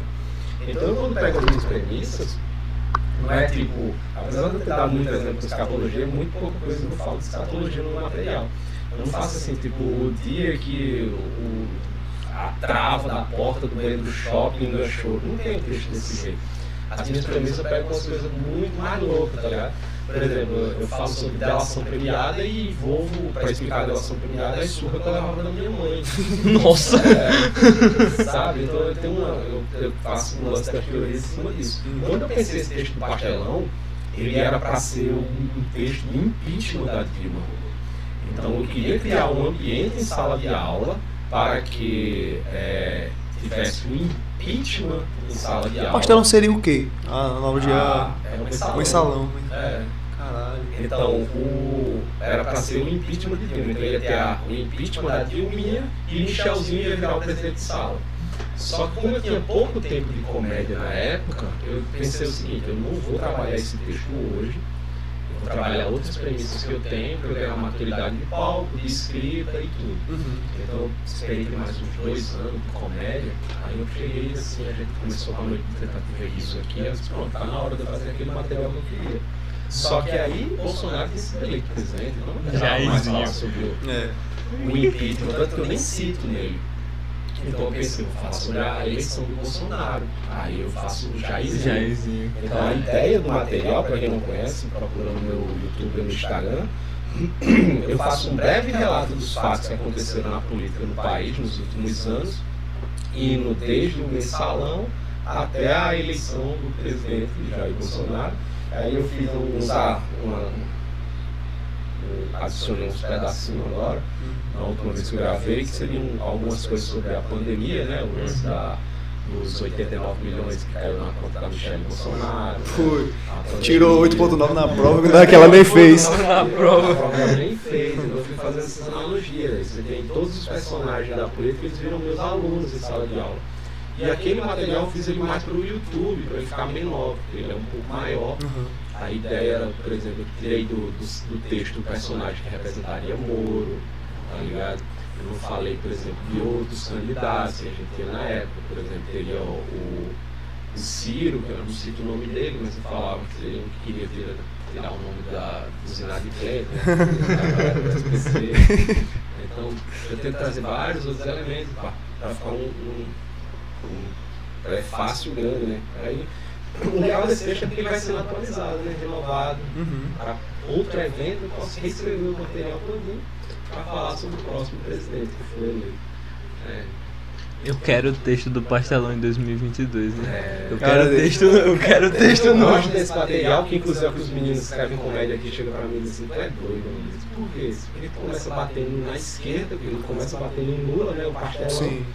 E depois termina batendo na direita, batendo em Bolsonaro. Então tu perdeu metade da plateia no início, perdeu outra metade no final. Ninguém vai conversar essa volta. Mas eu adoro escrever política e pra mim, os meus textos de política que eu mais gosto são os que eu consigo bater nos dois. Uhum. Eu não me obrigo a fazer isso. Eu me obrigo a bater nos dois, mas eu não acho que toda rotina eu tenha que bater necessariamente nos dois. Eu posso ter essa rotina batendo em um e essa rotina batendo em outro. Naturalmente, quem está no poder acaba apanhando mais. Sim. Porque está gerando mais informação. Então, meio que você tem que ficar fazendo malabarismo para bater na esquerda, digamos assim, hoje. Porque a direita é quem está no poder, né? o Jair Bolsonaro. E eu não tenho um espectro político assim, eu sou extremamente bater em todos, tá ligado? Uhum. Eu adoro escrever política e sempre com essa ideia em mente. Bater em todos, sabe? Eu não tenho um, um lado. Você que não eu- tem um lado, você É. estar em cima do muro, né? Eu entendo que tem humoristas que se posicionam. Eu entendo, na minha opinião, eu acho que se posicionar é errado. Mas aí é minha opinião pessoal, sabe assim? Eu acho que o mais correto é você se manter neutro e bater nos dois lados. Porque o humor sempre tem um alvo. Então, na minha visão, na minha opinião pessoal, o correto seria você bater nos dois lados. Mas eu entendo que tem humoristas que se posicionam e eles podem, aí seria o podem. Eu acho que não deveriam, mas eles podem. Não há nada que proíba eles de ter um lado e escolher entre eles vão bater. Isso vai causar uma identificação com um lado da, da plateia, né? que vai entender que aquele humorista fala com ele, ele estaria dentro da bolha dele, certo? Mas eu acho que o, o papel mais correto, até como o do educador, né? Você, enquanto professor influenciado, o aluno a ser A ou ser B, olhar A ou olhar B, você tentar ser neutro, mostrar o, as falhas dos dois lados. Então, eu prefiro ser assim, bater nos dois lados, não ter um lado preferencial. Tanto que eu tenho piadas com o PT, piadas com o, o Bozo e piada com muito mais gente.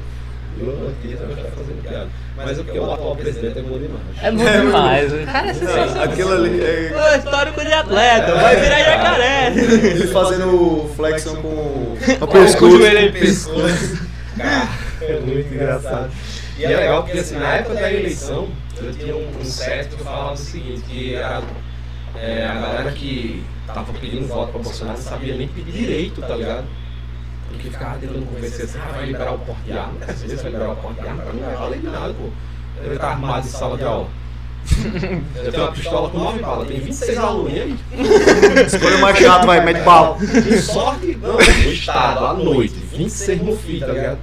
Com sorte, derrubei 9, e os outros? Sabe? É, os outros é sentar e chorar, né? 17 agora ainda.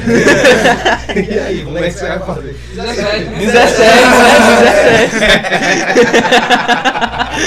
Pois é, 17, e aí, como é que você vai?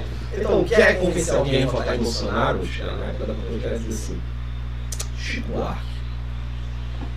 Por que Chico Buarque? Quem é Chico Buarque? Não, cara, você quer convencer um cara a votar em Bolsonaro, você chega, chega pra ele na época, né? Hoje o texto ficou datado, você chegava pra ele e dizia assim, veja Chico Buarque. Chico Buarque, no período da ditadura, lançou o disco mais lindo da carreira dele, Construção. Então, no período da ditadura, a música no Brasil era de construção pra lá, cara. Ah, sim, Chico Essa Buarque. democracia de Dilma Rousseff nos deu o quê? Pablo Vittar e MC Loma. Pra salvar a cultura do país. Vamos votar em Bolsonaro. Né? Aí chegou o Bolsonaro, veio quem? É. Aí não deu certo. Olha o que a gente tem hoje. A gente tem. é, eu, eu rio demais, desculpa se você é fã, eu não sou humorista, eu olho para as coisas rindo. Mas saiu um vídeo com uma música de Pablo Vittar, é, a Isla Whindersson, Luísa Sonza. e, e a Anitta. Velho, Assim, aquele, aquele negócio. estão dando uns Hadouken, jogando a bunda, velho. É muito bom, meu Deus. Saiu Meu Deus, vamos escrever uma música? Bora o quê? Vamos escutar raio do trovão. uma bunda. Kiko, Kiko, bate, bate, batendo na atmosfera. Eu não sei, a música só fala Kiko, Kiko, bate, bate, não sei o que lá. E assim, as negras ficam dançando e saindo poderes da bunda dela. Cê- Ó, ênfase, sai- tem um, um- Eu acho que uma parte da música, um pequeno trecho da Pablo Vittar, quem escreveu foi o cara que escrevia as coisas da Dilma. Se der bom, vai dar ruim. Se der bom, vai dar ruim. Foi a Dilma que escreveu, mano. Ei, pode crer. Ah, pegou Se pá, se pá. Agora, agora tem uma coisa. Depois saiu uma matéria. É, dentro do universo gamer da música da Luísa Sonza, Anitta e Pablo Vittar, elas são as deusas e donas.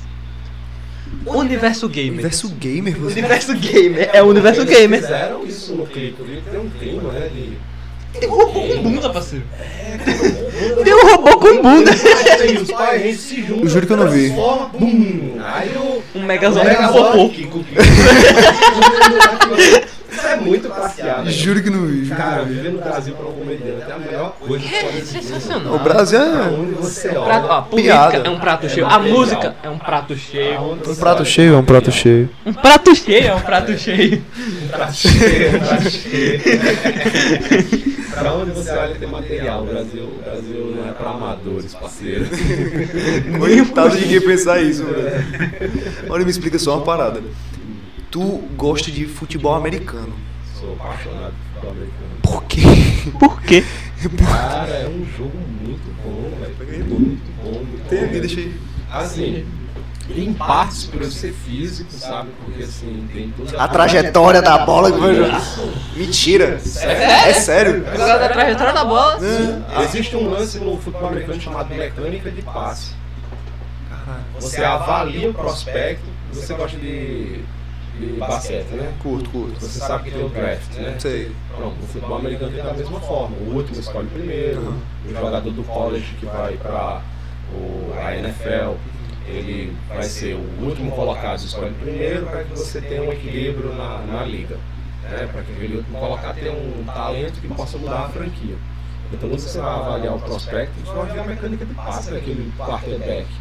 Se ele tem os pés plantados do jeito certo, se ele faz o movimento de rotação do corpo, perdão, para transmitir a energia simétrica do corpo para o braço. Nesse exato momento todo mundo saiu da live agora. É, o pessoal acabou de sair da. Caramba, você assim, aí. Esse é um dos aspectos, né? Mas, por exemplo, o futebol americano é um jogo de conquista de território. Que você para para assistir, você começa a entender. Inclusive aqui em João Pessoa a gente tem um time de futebol americano chamado João Pessoa Spectre. E onde é que tem público pra esse. Eu, eu nunca entendi futebol americano. É, é futebol normal, só que com mão e que quebra a No gente. dia que você entender, você vai amar. Futebol americano geralmente é assim, quem entende se apaixona. Pra mim é violência pura. Mas não é, eu, fiquei- essa visão. Mas só para divulgar o Spectros aqui de João Pessoa, o nosso time, o time de João Pessoa, ele é um dos Conheço. maiores do país. Porra! O futebol, o Spectros, assim, ele seria o segundo maior. É, eu- talvez eu, eu diria, eu como torcedor e fã, eu diria que ele é o maior do país. Mas, assim, Sendo o segundo, perde pra quem? Não conheço. é porque assim, eu acho que é o maior porque, por exemplo, é, a gente fez final contra o Saga, Sada Cruzeiro e a gente perdeu. Aí fez final contra o Esses times são onde? São espalhados por aí? Mineiro. Então, a gente fez final contra o Atlético Mineiro, perdeu uma, ganhou uma. Certo? Então, na verdade, a gente faz a final contra o time que está tendo o maior investimento no momento na região sudeste. Ah, tô ligado. Entendeu? Por isso que eu poderia considerar que da gente é o mais forte. Tô ligado. Embora a gente passou assim, uns três anos seguidos sendo vice do, do campeonato, eu adoro dizer isso, campeonato brasileiro de futebol americano. Uou! O Spectros foi campeão brasileiro de futebol americano. Inclusive, acho que a última temporada que teve, porque esse ano passado não teve, a gente foi campeão. Se eu- eu- 90% de certeza que a gente foi gente não foi, perdoa, foi a temporada anterior. Mas assim, eu vi final aqui, a gente sendo campeão no Almeidão. Hoje dia a gente vê os jogos lá na, naquela Vila Olímpica do Bairro dos Estados. Mas aí explicando por que que o jogo é interessante. Você tem três times cada time. Porque assim, quando o meu time de ataque está em campo, o seu time de defesa está em campo. Então é um jogo de conquista de território. Eu tenho quatro tentativas para avançar 10 jardas. Então a sua defesa tem que impedir que eu avance 10 jardas nessas quatro tentativas. Em geral a gente conta três, porque você tentou três, não conseguiu, você dá o punch.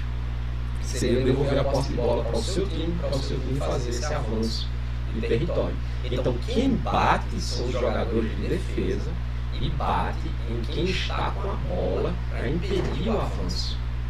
Então, a, existe a porrada, existe. É legal, eu acho da hora. Mas ela acontece aí, no jogador de defesa, para impedir o avanço do jogador de ataque. E aí tem várias coisas, porque, por exemplo, você pode fazer esse avanço com uma corrida ou com um passe. Então, existe um, um lance chamado play action. E o play action funciona como blefe no poker. Se você é um cara que nunca blefa, ninguém paga as suas apostas. Porque sabe, se você está apostando é você tem alguma coisa. Né? Se você é um cara que sempre blefa, todo mundo vai pagar os seus blefs. Então você vai acabar perdendo com uma mão fraca em algum momento. Então para blefar você tem que saber no poker, porque você tem que dosar. Se você nunca blefa, você fica previsível. Se você sempre blefa, você fica previsível. Se você sempre corre, a defesa vai formar sempre para impedir uma corrida. Se você sempre faz passe, a defesa vai formar sempre para impedir um passe. O play action é quando você forma fingindo que vai correr e dá um passe. Aí você surpreende a defesa. Então tem desenho de jogada, tem toda uma coisa assim. Que é isso que me atrai muito no futebol americano. Caralho, eu não entendo nada, nada, zero Mas desse. assim, as transmissões da ESPN explicam muito você assistir 3, 4, Tem alguma transmissão que faz do Campeonato Brasileiro? do brasileiro, tem, cara. Tem sim.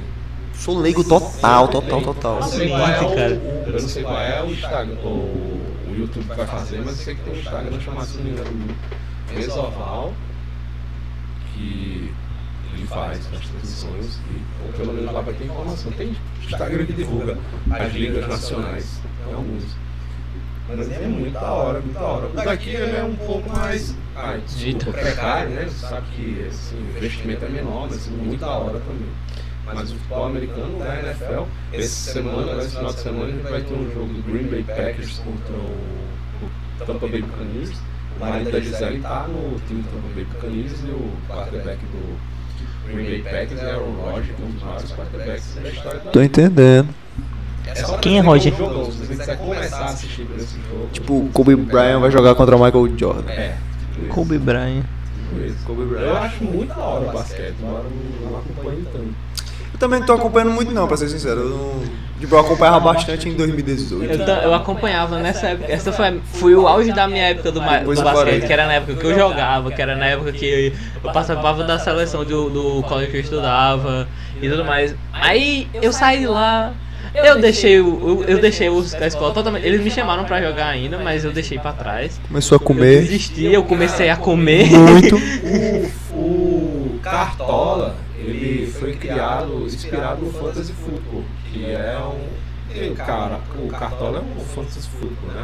Um- Você faz a pontuação com base nas estatísticas do jogador é, em campo, né, no Campeonato Brasileiro.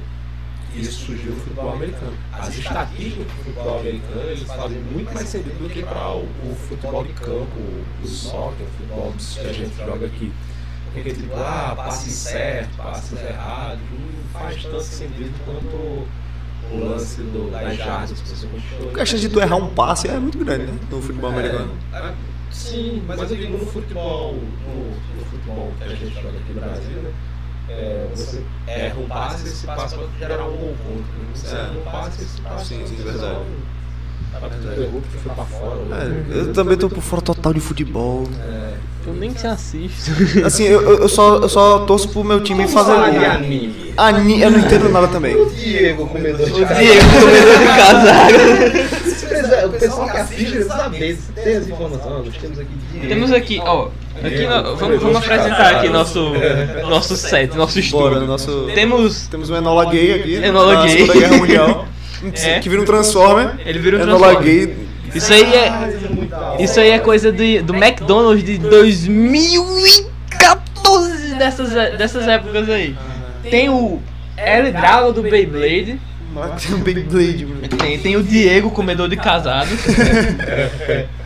o Coisa. Esse bicho aqui. Ele é... Caramba. Quando um dia vocês estiverem fazendo muito sucesso, tiver um monte de coisa aqui, dizer, comprei na planta. Peraí, mesmo só tinha coisa. E o Max do mal. E o Diego, comedor de casadas.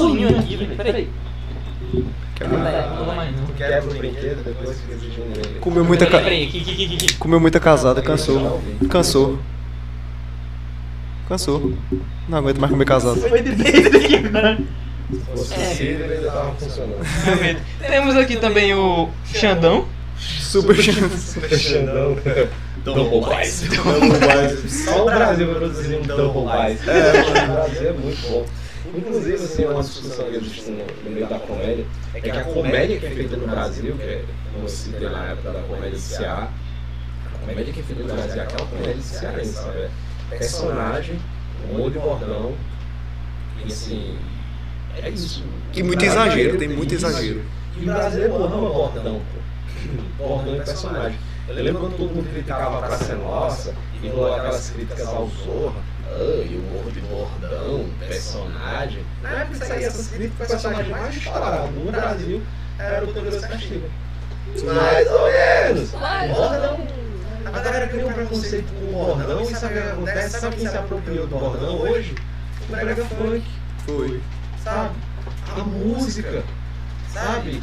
Eita, meu, eu nunca tinha falado. Tudo quanto é funk hoje em dia nada mais é que um bordão, É. sabe? Aquelas frasezinhas do bar que a gente gostava de, sabe? Aquela hashtag, você chegar e dizer assim, é. Eu tô, tá voltando na cabeça hoje, pô, que é aquele lance que. Tem uma música sertaneja agora, acho que até o menor Nico canta. Sei lá. Qual vai ser? Agora tu vai ter que escolher, tá ligado? não, mas é uma frasezinha que fala no meio que. Ah, Cara, aquela música de TikTok, mano. É. TikTok é prova disso, velho. A galera fica só reproduzindo a mesma coisa. É. Eu não tenho paciência pra ter TikTok, não. Sabe assim? É isso, a novela da Globo, ela sempre fez muito isso. Um personagem com bordão e era o grande sucesso da novela das oito. A galera repetindo aquele bordão. Uhum. É isso, pô. A música hoje em dia é só isso. Você pegar um bordão e fazer uma música em cima disso. Por exemplo, é. Porque eu tô muito com, na cabeça com Rita e Letícia talvez Rita e Letícia. Tu já ouviu aquela. É do, é do Tyrone, qual é o nome? É Edilene, tu já ouviu? Uhum. Mano, é muito É boa. muito engraçado. É maravilhoso. O cara chega em casa, a mulher descobre que ele tava traindo. Ah, vou pro cabaré. Bro, tu acabou de trair a tua mina, parceiro. É muito maravilhoso, brother. Muito bom. Aí... muito Mas é isso, cara. Os caras pegam uma frase e transformam numa música, pô. É porque minha mente agora me traiu. Tem um monte de música que você acha uma razão pra fazer um refrão. Até o. A do Menonico, que ela é uma. A do Menonico, se você reparar, prestar atenção, é uma cópia de uma cópia. Da música Litrão. Que é a música Litrão ali. Você, você decide a minha boca ou a do Litrão. Você quer dançar comigo ou descer até o chão sozinha? É, o cachaceiro é aquele ali. O cachaceiro aqui O é cachaceiro ele, ali, o cachaceiro ali. É, o... Então, o, o, aí o Manoel saiu com outra música que é mais ou menos a mesma coisa. Você vai escolher. E aí, qual vai ser? Agora tu vai ter que escolher. É. Agora você vai ter que escolher, ou eu ou a cachaça, decide beber. Caralho, é isso. Você tem duas opções, amor ou litrão. É a mesma música, só foi inverter a ordem. Caralho, é mesmo. E assim, no momento que essa ideia do litrão se popularizou, você começa a fazer música com essa palavra. Que é mais do jeito de você usar o bordão do litrão. Tá ligado? E por aí vai, pô. Pô, é mesmo.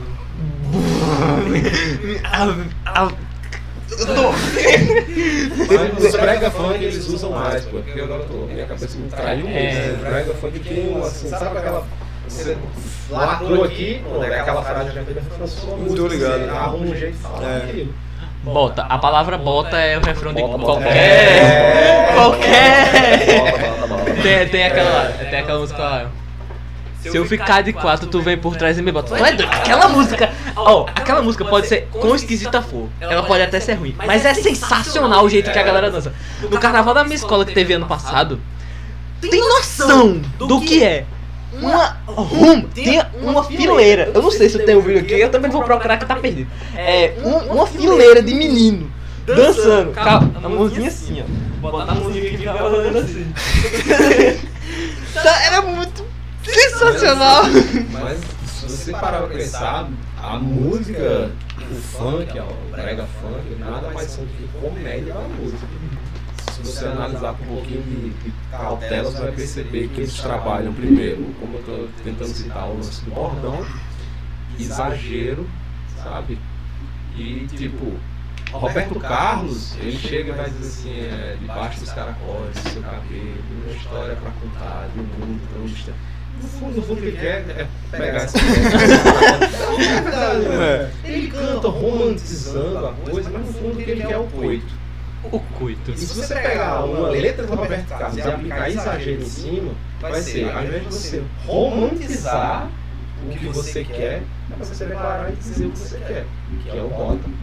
O Bota, bota, bota, bota, bota, bota. É mais comédia que isso, você pegou isso, pegou o romantismo É verdade. e transformou apenas num...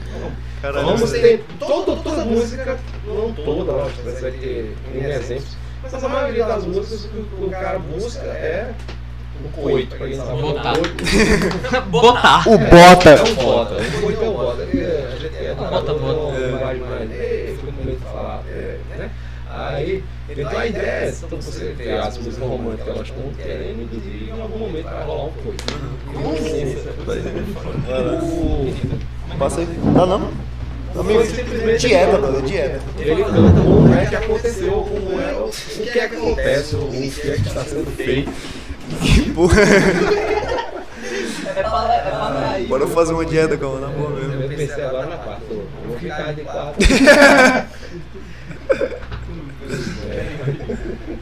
Ei, Nathan, tem pergunta aí? Tem gente falando aí alguma coisa? É, deixa eu olhada. Pena que tá gravando só essa cena de caindo ia ser muito engraçado. né? Não, ia ser maravilhoso. Acho que deu problema na câmera dessa vez. Mas a gente vai. A gente tá trolando hoje. É problema na internet, né? É, também. Porra. Mas o áudio tá de boa, eles estão vendo direito? Não, então. Ah, então, tá. então, tá de boa. Aqui se tem perguntas da galera. Vê se tem. E quiser mandar o superchat aí também. Ninguém mandou não, né? Mandaram 4 reais no, no último. Só que, só que o YouTube pegou uma parte e ficou com 3,90. Só que como a gente recebe em dólar, ficou 75 centavos de dólar. Essa moda sagar quanto tinha 50 dólares. 100. 100? 100 dólares. Ah, demora. O Manda o superchat. Manda o superchat aí. o pessoal falou que se agora, quando é, a Maurício tava falando sobre a, espo- a ex-esposa dele, né? O pessoal falou que seguiu ele agora no Insta só pra não deixar de pagar a pressão do Lúcio. Caralho, Valeu! Ele quando o Matheus derrubou o microfone, o pessoal falou, fiquei surdo. Tá quanto tempo de live aí, mano? Tá, estamos em 1 hora e 40 minutos. Show, show. Da hora. Tem quantas pessoas assistindo aí? Cheguei com um rango. Vixe. Caralho. Profissa, viu aqui? Bora encerrar, mano? Tá bom. A gente vai, a gente faz um, um lanchezinho aqui. Pergunta da galera. Ele tá perguntando. Acabou a pergunta. Acabou. Pronto, mano. Aí quando a gente. Quando virar VOD, vocês assistem aqui no YouTube, você pode assistir aqui ou no Spotify. Macho, cuidado pra não quebrar essa parada. No VOD, inclusive, galera. Fala aí, fala aí, fala aí. No VOD, inclusive, galera, vai ficar melhor porque, como a imagem tá meio travada, a gente vai ajustar isso para próxima, pro próximo podcast. E aí vocês conseguem ouvir a conversa inteira.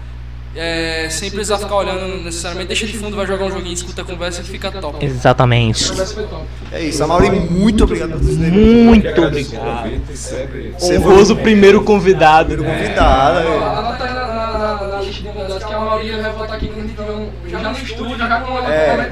Tem que, a gente tem que voltar aqui. Assim, o primeiro convidado no estúdio tem que ser o Amaury, de novo. A primeira vez a gente não essa. É.